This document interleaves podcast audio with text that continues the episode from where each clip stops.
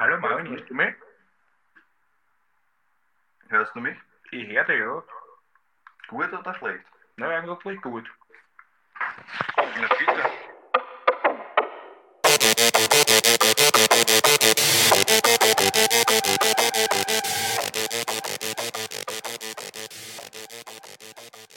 Yo, yo, yo, Jared. Yo, yo, yo, Marvin.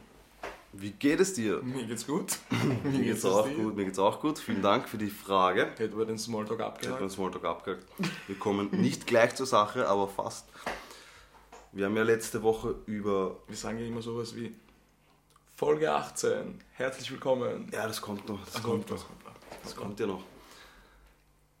Wir haben letzte Woche über das Horrorhaus von Amityville gesprochen. Ja, Und du hast gesagt, es gibt einen guten Horrorfilm dazu, den ich mir nicht angeschaut habe. den du nicht nein. angeschaut hast. Das war meine erste Frage. Hast du schon angeschaut? Nein, und du kannst mich in jeder weiteren Folge fragen, ich werde mir noch nicht anschauen. Ja, passt. Ich habe ihn natürlich auch nicht angeschaut, aber vielleicht hat ihn jemand von euch gesehen und möchte uns sagen, wie euch gefallen hat, beziehungsweise ob er mit der Story etwas zu tun hat oder ob ihr dort was erfahren konntet, Falls ihr euch von dem Schock erholt habt. falls ihr euch schon von dem Schock geholt habt. Der Fall an sich ist ja schon schockierend genug. Das stimmt allerdings. Und wir befinden uns heute in, wie hast du gesagt, Folge 18. 18, richtig. Nicht das Richtige. Folge 18, liebe Zuhörer und Zuhörerinnen. Und in Folge 18 reisen wir zurück nach Europa. Aha. Heute mal ein weniger aktueller Fall, dennoch ein ziemlich ähm, ja, schockierend sind fast alle unsere Fälle oder alle unsere Fälle, aber ein, ein Fall, der mir die Gänsehaut, was menschliche Abgründe betrifft, in die, in die Höhe getrieben hat. Okay, ich habe den Hint ja wieder mal bekommen, den berühmten Hinweis. Du hast den Hint bekommen, ja. Und was hast du auf dem Hint gesehen? Also was ich da kennen kann, war glaube ich eigentlich nur ein, so ein verbranntes Zimmer oder die Überreste Ja. von einem verbrannten Also mit, ver mit verbrannt bist du schon mal sehr nahe gekommen. Ich glaube, dass der Raum an sich nicht wirklich verbrannt war. Man sieht vielleicht so Rußspuren. Und was man am Boden sieht, ist Asche. Also das klingt für mich schon sehr nach verbrannt. Ja, ja, die Asche am Boden, aber der Raum an sich ist nicht verbrannt. Okay, verstehe. Die Asche stammt ja auch nicht von, von Möbeln oder so, sondern von Leichen. Okay. Ja. Also der das heißt, ganze Raum ist mit, mit menschlichen Überresten eigentlich. das heißt nicht im Raum hat es gebrannt, sondern im Raum wurden Leichen verbrannt. Richtig. Okay, das, das ist... Und was es genau damit auf sich hat, dazu kommen wir jetzt. Wir begeben uns in das Jahr 1944. Was war 1944 in Europa für eine große Tragödie? Der Zweite Weltkrieg. Richtig. Boah, wenn ich das jetzt nicht wusste oder falsch gerade nicht, hätte man das rausgeschnitten. Das hätte man sicher rausschneiden müssen. Aber du hast richtig geraten. 1944. Geraten habe ich das nicht. Ich glaube, du hast geraten. Also wie gesagt, du hast richtig geraten und es waren sicher auch andere Tragödien, aber die größte in Europa war auf jeden Fall der Zweite Weltkrieg. Am 11. März, Einen Tag vor meinem Geburtstag Einen- diesmal. das ist schon wieder, Ich sag's schon ja, wieder wer an Zahlen glaubt. also wer an Zahlen glaubt, der glaubt an Zahlen. Am 11. März im Jahre 1944 befinden wir uns in der Hauptstadt Frankreichs. Die Hauptstadt Frankreichs war 1944 War, also ist es nicht Paris? Heuer. Ich habe nur gefragt. Das war eine Fangfrage. War auch damals Paris. Und zu dieser Zeit war Frankreich bekanntlich von Nazi-Deutschland besetzt. Die Stadt war ständig im Kriegszustand und das Alltagsleben schon lange nicht mehr so alltäglich. An diesem Tag bemerkten Nachbarn einen üblen Geruch, der aus einem Schornstein kam. Dass dieser Geruch aus dem Schornstein aber von brennenden Leichen stammt, damit hätten sie nicht gerechnet. Die Polizisten, die herbeigerufen wurden, riefen den Vermieter an. Sind Sie schon im Haus? fragte der Vermieter. Nein, sagt der Polizist. Dann sagt der Vermieter, machen Sie nichts, ich komme sofort und mach auf. Die Polizei will aber nicht warten und dringt trotzdem in das Haus ein. Im Keller des Hauses übergibt sich einer der Polizisten sofort, der andere steht erstarrt da. Aus einem der zwei großen Kohleöfen im Keller hängt noch ein Arm. Auf dem Boden liegen menschliche Überreste, übrigens die Überreste, die ich dir gezeigt habe. Von einem Kopf über Rippen, Füße, Arme und Knochen. Es wirkt wie ein Schlachthof mitten im reichen 16. Pariser Arrondissement. Dort steht nämlich diese Villa. Geht ja schon los. Hast du schon eine Vermutung? In meinem vorigen Fall. Also es geht ja schon relativ Ja. heftig los. Es lässt nicht lange auf sich warten, aber nein, ehrlich gesagt, Kommt dir nichts bekannt vor? kommt mir da noch nichts bekannt vor. Okay. Es ist wahrscheinlich auch nicht so viel bekannt aus der Zeit des Zweiten Weltkriegs, was Serienkiller betrifft, weil ja sowieso das Töten allgegenwärtig Aha, war. also es geht um einen Serienkiller. Es geht um einen Serienkiller Interessant. zur Abwechslung. Und warum dieser Serienkiller, abgesehen davon, dass es zu dieser Zeit, wie gesagt, eher weniger Serienkiller gab, weil es ja sowieso schon genug Oder glaubst du, dass es weniger gab oder dass man weniger weiß? Zwei Dinge, glaube ich. Ich glaube einerseits, dass es dadurch weniger gab, dass viele Leute einfach im Kriegseinsatz waren. Eben und so Leute wie diese Nazi-Ärzte, die da herumexperimentiert haben, sind im Prinzip ja auch irgendwelche sadistischen Genau. Serienmörder und Und Massenmörder. das ist das Zweite, auf das ich hinaus wollte. Ja. Die, die haben sich wahrscheinlich dann aktiv im Krieg Ja. ihres Hobbys unter Anführungszeichen bedient. Also die haben das wahrscheinlich ausgenutzt. Aber das hat auch unser heutiger Serienkiller, dazu kommen wir noch. Zu seiner Verteidigung sagt der Vermieter, ein anerkannter Arzt übrigens, er riskiert seinen Kopf, bei den Leichen handelt es sich um Deutsche und Landesverräter und er führe eine Widerstandsgruppe an. Die Polizisten sollen ihn gehen lassen, weil er ist ein echter Patriot. Das heißt, er hat die Situation ausgenutzt und hat gesagt, die Leute, was da, die Leichen, was da liegen, stammen von Deutschen oder, oder Landesverrätern, die gegen Die- Frankreich ja, gehandelt haben. Und er ist ja ein Patriot und hat die praktisch getötet. Und unter dem Zustand des Kriegsrechts hat er sich damit sozusagen gerechtfertigt. Mhm. Und was denkst du, machen die Polizisten? Zu einer Zeit kann ich mir gut vorstellen, dass sie einfach sagen, vielen Dank, dass du uns von den bösen Volksverrätern befreit hast. Ob sie das genauso gesagt haben, weiß ich nicht. Aber sie haben auf lassen. auf Französisch, ja. Aber sie haben ihn auf jeden Fall gehen lassen, da liegst du richtig. Beinhard, Sie haben ihn einfach gehen lassen. also die Ja. kommen darauf, das stinkt überall nach Leichen, Genau. dann gehen sie darauf, da hängen noch Füße und Rippen und alles raus und er sagt, ja, das war Ja. Volksverräter, die habe ich verbrannt und die sagen, ah dann. Ich gehe mal davon aus, dass sie mit ihm sympathisiert haben und sich gedacht haben, na gut, wenn das eh nur deutschen Volksverräter sind. Und er war, wie gesagt, ein angesehener Arzt, den man vielleicht nicht so Ja, das wird wahrscheinlich viel mitspielen, ja, stimmt, stimmt, stimmt. Und wozu wir später noch kommen, er war natürlich, wie die meisten Serienkiller, sehr charmant. Wir fangen in seiner Jugend an. Um herauszufinden, mit wem sie es zu tun hatten, befragte die Polizei mehr als 2000 Patienten des Arztes. Das heißt, er hatte sehr viele Patienten behandelt zu dieser Zeit. Und es wurde schnell klar, er war psychisch krank und eigentlich hätte er nie Arzt werden dürfen. Sein Name ist Marcel Petiot. Sagt er der? Hm, Nein, ehrlich gesagt, sagt mir das nichts. Marcel. Petiot wächst als Sohn eines Postangestellten auf. Und hier kommen wir wieder zu den bekannten Merkmalen eines Serienkillers. Oder eines sich abzeichnenden Serienkillers. Der Vater war Postbote und Alkoholiker Richtig. so klar. So wie jeder. Nein, der Vater war, wie gesagt, Postangestellter, aber das reicht noch nicht, um einen Serienkiller rauszuziehen, Das an sich ist ja nichts Schlimmes. wenn er nicht Alkoholiker wäre, meinst du? Ja, also stimmt, das heißt wirklich Alkoholiker. Ob er Alkoholiker weiß, äh, war, weiß ich nicht. Kann natürlich sein. Zu dieser Zeit wäre es aber auch nicht so abwegig. Jedenfalls, was man ihm auf jeden Fall, was glaubst du, was das erste Merkmal ist, was meistens auffällt als Ja, Kind? Irgendeine Art von Sadismus wahrscheinlich gegenüber Tieren. Richtig. Er hat Vögeln die Augen ausgestochen. Au. Hat seine, seine, das Kindermädchen schon öfter berichtet. Oder er war in der Schule auch sehr auffällig, was jetzt noch keinen Serienkiller macht, weil das wären wir dann auch. Aber er schoss zum Beispiel mit einem Revolver in die Decke der Schulklasse. Ja, so schlimm war man auch wieder So nicht. schlimm waren wir noch nicht. Oder flog mehrmals vom Gymnasium. Ja, das hätte schwer hinkommen können. Erstmals wurde er nach einem Diebstahl mit 17 Jahren von einem Psychiater untersucht. Petiot sei ein anormaler Jugendlicher, urteilte der Gutachter, er leide unter persönlichen und erblichen Problemen. Fünf Jahre später eine ähnliche Diagnose. Während er im Ersten Weltkrieg als Soldat diente, hatte er einen Nervenzusammenbruch. Ihm wurden daraufhin Paranoia, Depression und geistiges Ungleichgewicht attestiert. Ist, den Begriff gibt es so heute nicht mehr, aber damals war das eine Diagnose. Und daraufhin erhielt er eine Invalidenrente und sollte regelmäßig psychologisch überwacht werden. Sollte. Sollte. Doch er entzog sich der Kontrolle und begann 1922 mit dem Medizinstudium in einem kleinen Dorf in Villeneuve-sur-Yonne. Bitte entschuldigt schon meine Aussprache. War doch. An die, Franz die der französischen Sprache mächtig sind. Ich bin es nicht. Er nannte sich selbst Arzt der Armen. Warum glaubst du? Wo, woher rührt dieser Titel? Wahrscheinlich hat er irgendwie wohltätig den Armen geholfen oder sich zumindest so dargestellt. Richtig, also quasi. Er hat den Armen praktisch kostenlos die Behandlung angeboten. In diesem, in diesem kleinen Dorf.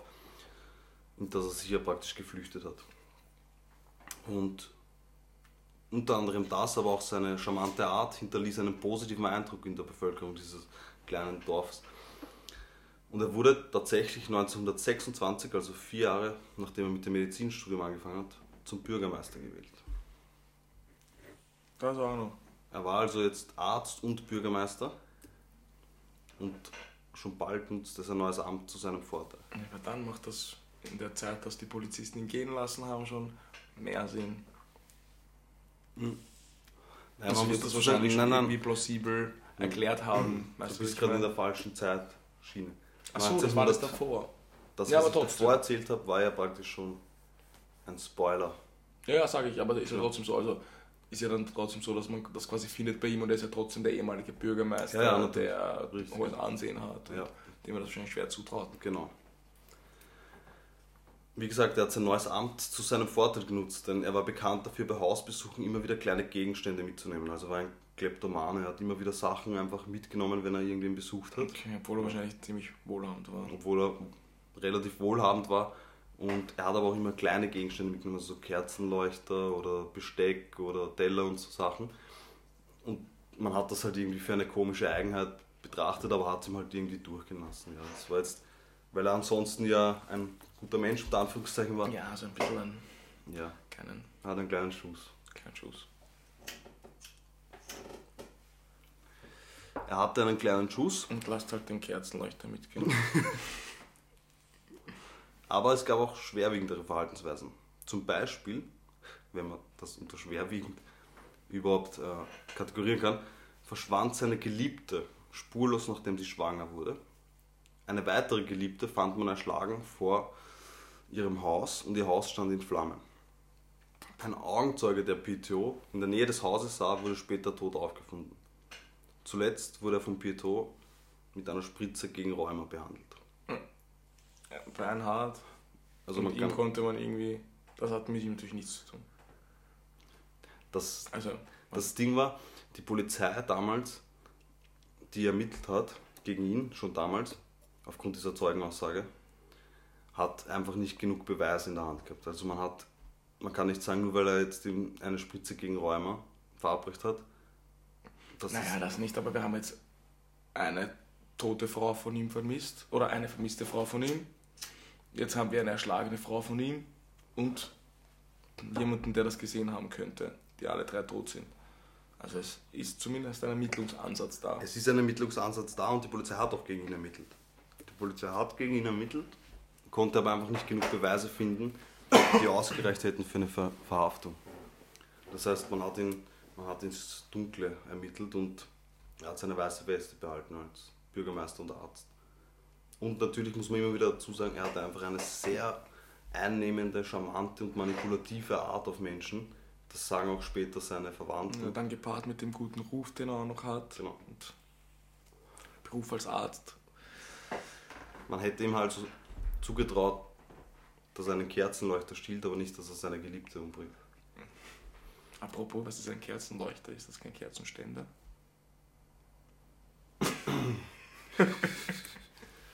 Das ist mein eigenes Vokabular. Alles klar. Aber du weißt, worauf ich hinaus will. Ich habe nämlich den Kerzenleuchter vorhin auch reingebracht. Aber es gibt Kerzenleuchter, oder?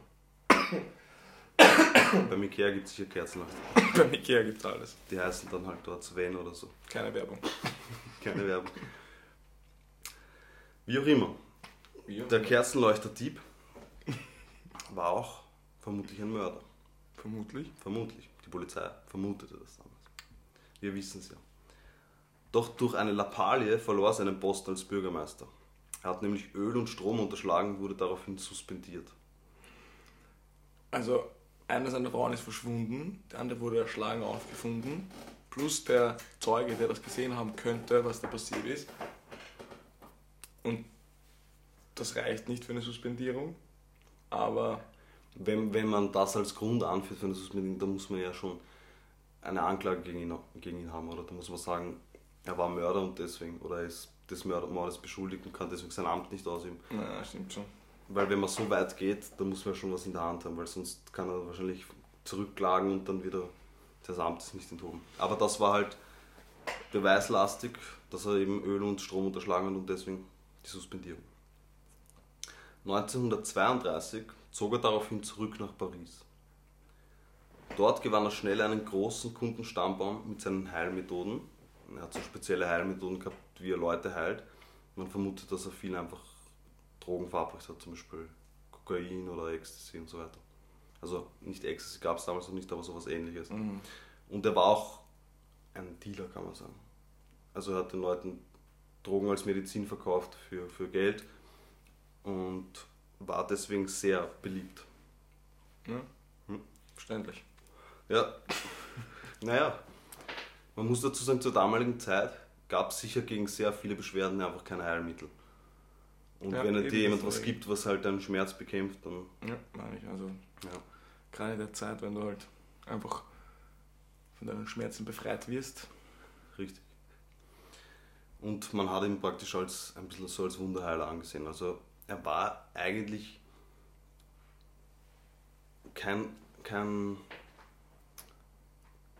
Schulmediziner in dem Sinn, sondern er hat eigentlich seine eigenen Methoden immer angewandt. Ja, die aber gefruchtet haben. Genau. Ob, also, ob es halt dann nachhaltig das Richtige war, die Das seine Patienten da unter Drogen zu sind, ja generell ist wahrscheinlich eine andere Frage. aber, naja, aber es ist generell auch Umgekehrt hat Kriegszeit natürlich auch in ein war halt- Abhängigkeitsverhältnis dazu gebracht, Ja, ja. dass sie immer wieder zu ihm zurückkommen. Er wurde aber schnell wieder rückfällig und begann mit Steuerhinterziehung und Ladendiebstahl. Daraufhin wurde er in die Psychiatrie eingeliefert, aber er wurde schon nach sieben Monaten wieder freigelassen. Dann 1940 rollt die Wehrmacht unaufhaltsam auf die Hauptstadt Paris zu und überall herrscht Panik und Angst. Ständig verschwinden Menschen spurlos, entweder weil sie überlaufen oder sich abgesetzt haben.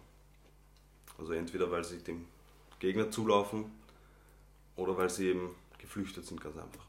Das heißt, man hat damals nicht mehr irgendwie ein Verschwinden als Mord oder so. Ja, man muss halt immer die Zeit auch halt im Auge Genau. behalten, ja, das stimmt. Das heißt, wenn Menschen verschwunden Christen waren, kann halt man nicht jedem verschwinden oder jeden Mord, so schlimm das auch ist. Richtig. direkt ich glaube, die Polizei nachgehen, wurde damals nicht dazu verwendet, ähm, verschwundene Menschen aufzufinden. Ja, Ja, die hatten wahrscheinlich anderes zu Ja. tun. Und wer interessiert sich dann noch für die Machenschaften eines verrückten Arztes? Schon bald aber verschwanden immer mehr Menschen im Umkreis von Petiot und er begann sich als furchtlosen Widerstandskämpfer zu preisen. Und jetzt kommt seine Masche. Er behauptet, er sei Anführer eines Fluchtrings und verhelfe Menschen unterzutauchen oder auszureisen. In Wahrheit endet die Flucht im Kohleofen seiner alten Villa. Man muss dazu sagen, zu dieser Zeit gab es in Frankreich, speziell in Paris, sehr viele Juden, also eine jüdische Community, eine große. Und er hat die Lage dieser Juden ausgenutzt, zur damaligen Zeit, die Verfolgung, und er hat Folgendes gemacht. Er hat von den Personen, die flüchten wollten, 50.000 Francs, das war auch damals viel Geld, für die Fluchthilfe unter Anführungszeichen genommen. Also für 50.000 Francs hat er den Leuten angeboten, kann er sie in ein anderes Land bringen, ihnen zur also Flucht quasi, verhelfen. quasi die Notlage der Flüchtenden ausgenutzt. Damit Und vor allem, vor allem ähm, jüdische Flüchtlinge, das ist schon sehr ich kann bis heute nicht sagen, ob er jetzt ein Antisemit war, aber er hat einfach die Lage ausgenutzt. Also ob das Juden waren oder nicht, ob ihm das jetzt speziell ein Anliegen war, weiß man nicht.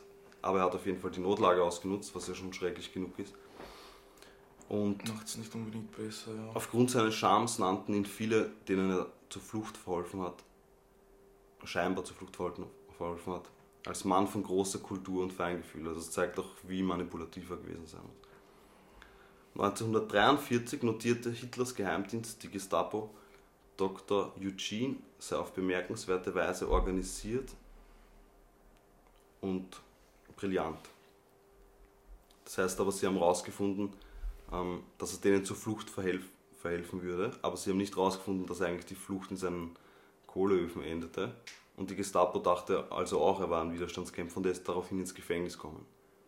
Okay. Er konnte sich aber vorzeitig freikaufen gegen 100.000 Frauen. Und warum? Das weiß man bis heute nicht, warum sie ihm das einfach durchlassen haben. Weil normalerweise wurden Widerstandskämpfer eigentlich Wollte ich liquidiert. sagen. Also Ja, das also- war, hast du eigentlich nicht mehr viel. Richtig. Man vermutet, dass er einfach guten Draht irgendwie hatte. Ja, kann, kann ja auch ganz, weiß ich nicht, wenn er das dann ja quasi denen gegenüber preisgibt, spielt das ja so Richtig. schlimm und Richtig. so schlimm das ist, aber spielt er Stimmt. das denen Gute Karten. Schlussfolgerung, ja. Das habe ich noch gar nicht bedacht. Vielleicht hat er denen einfach gesagt, Also was er in Wahrheit macht ja, und das dass er wahrscheinlich eigentlich das ihnen die Arbeit abnimmt. Und so. so traurig und so schlimm Ja. das ist ja dafür.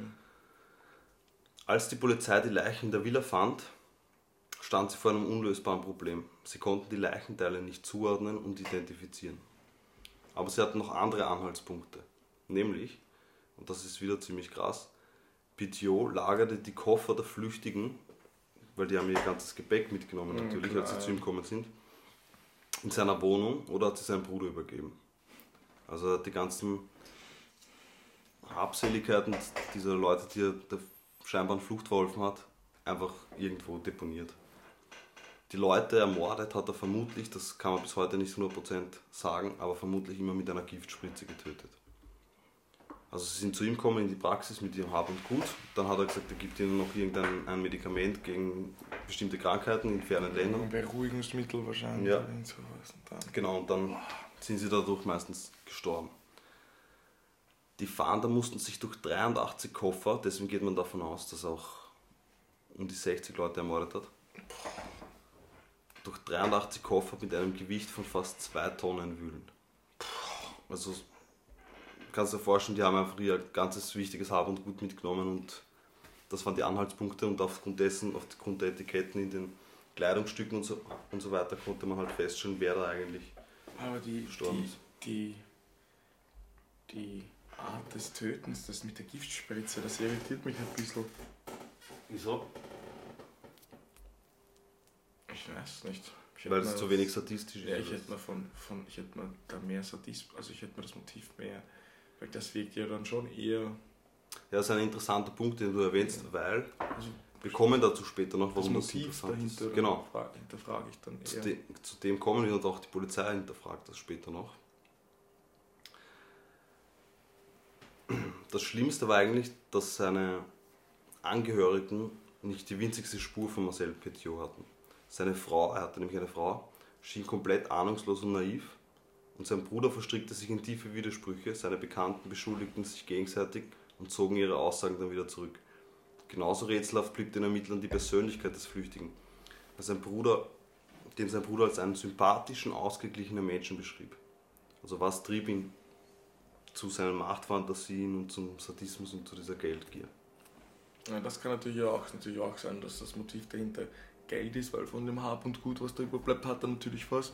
Und dieses Machtgehabe, dass er einfach quasi die Macht Genau. über Leben und Tod dann hat. Und dann Das heißt, es war vermutlich nicht nur Sadismus, der ihn angetrieben hat, sondern vor allem das Machtgefühl.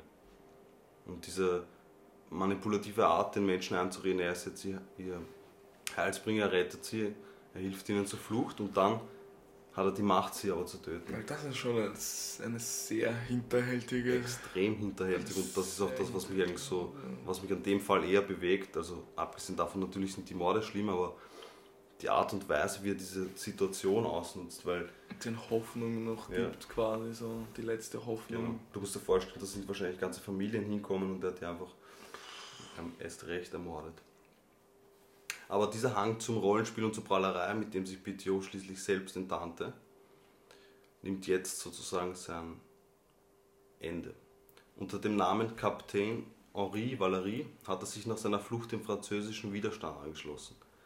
Als er sich unter seinem wahren Namen in einem Zeitungsartikel damit brüstete, tausende Nazis gerecht zu haben, lieferte ihn Ende 1944 ein Kollaborateur der Deutschen an die Polizei aus.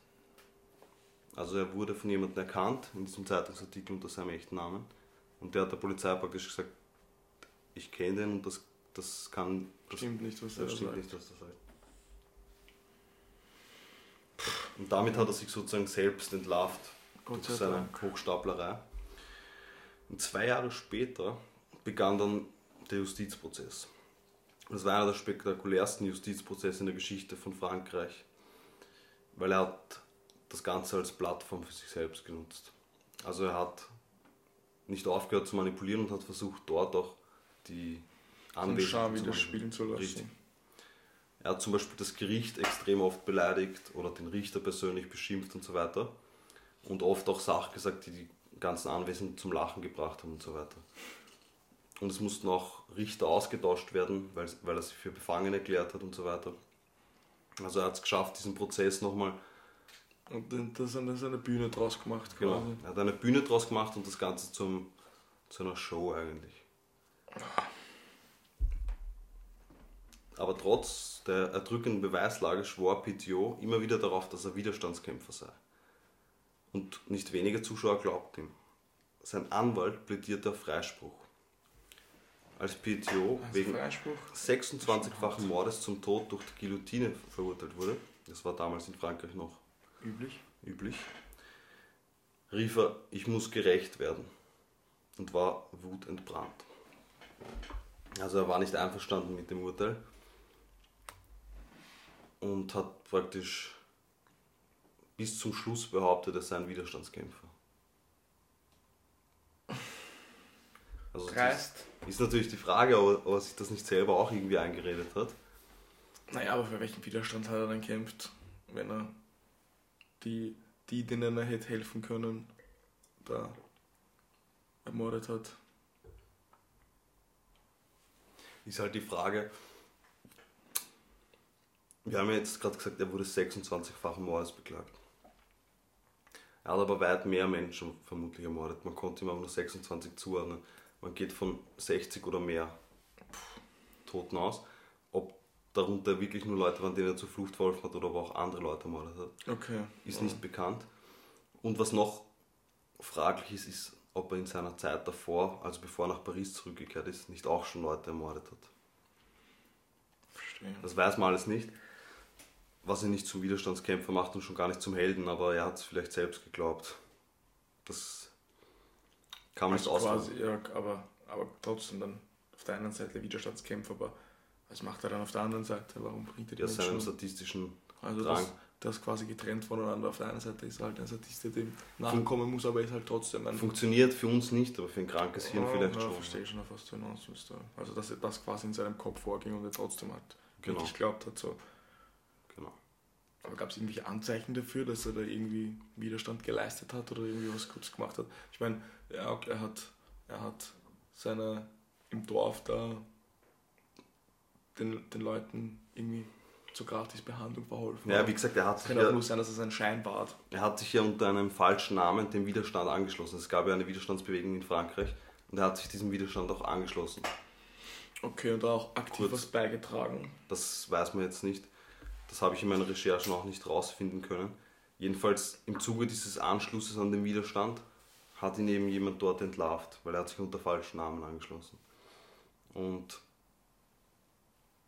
vielleicht war das so seine letzte Hoffnung, sich selbst die Seele reinzuwaschen, dass er sich jetzt doch dem Widerstand anschließt und denen hilft. Okay. Wie auch immer, das kann man im Nachhinein schwer sagen. Aber wie gesagt, er hat sich am, Ende dem Widerstand angeschlossen und wahrscheinlich wollte er dann sich wirklich so als Widerstandskämpfer preisen.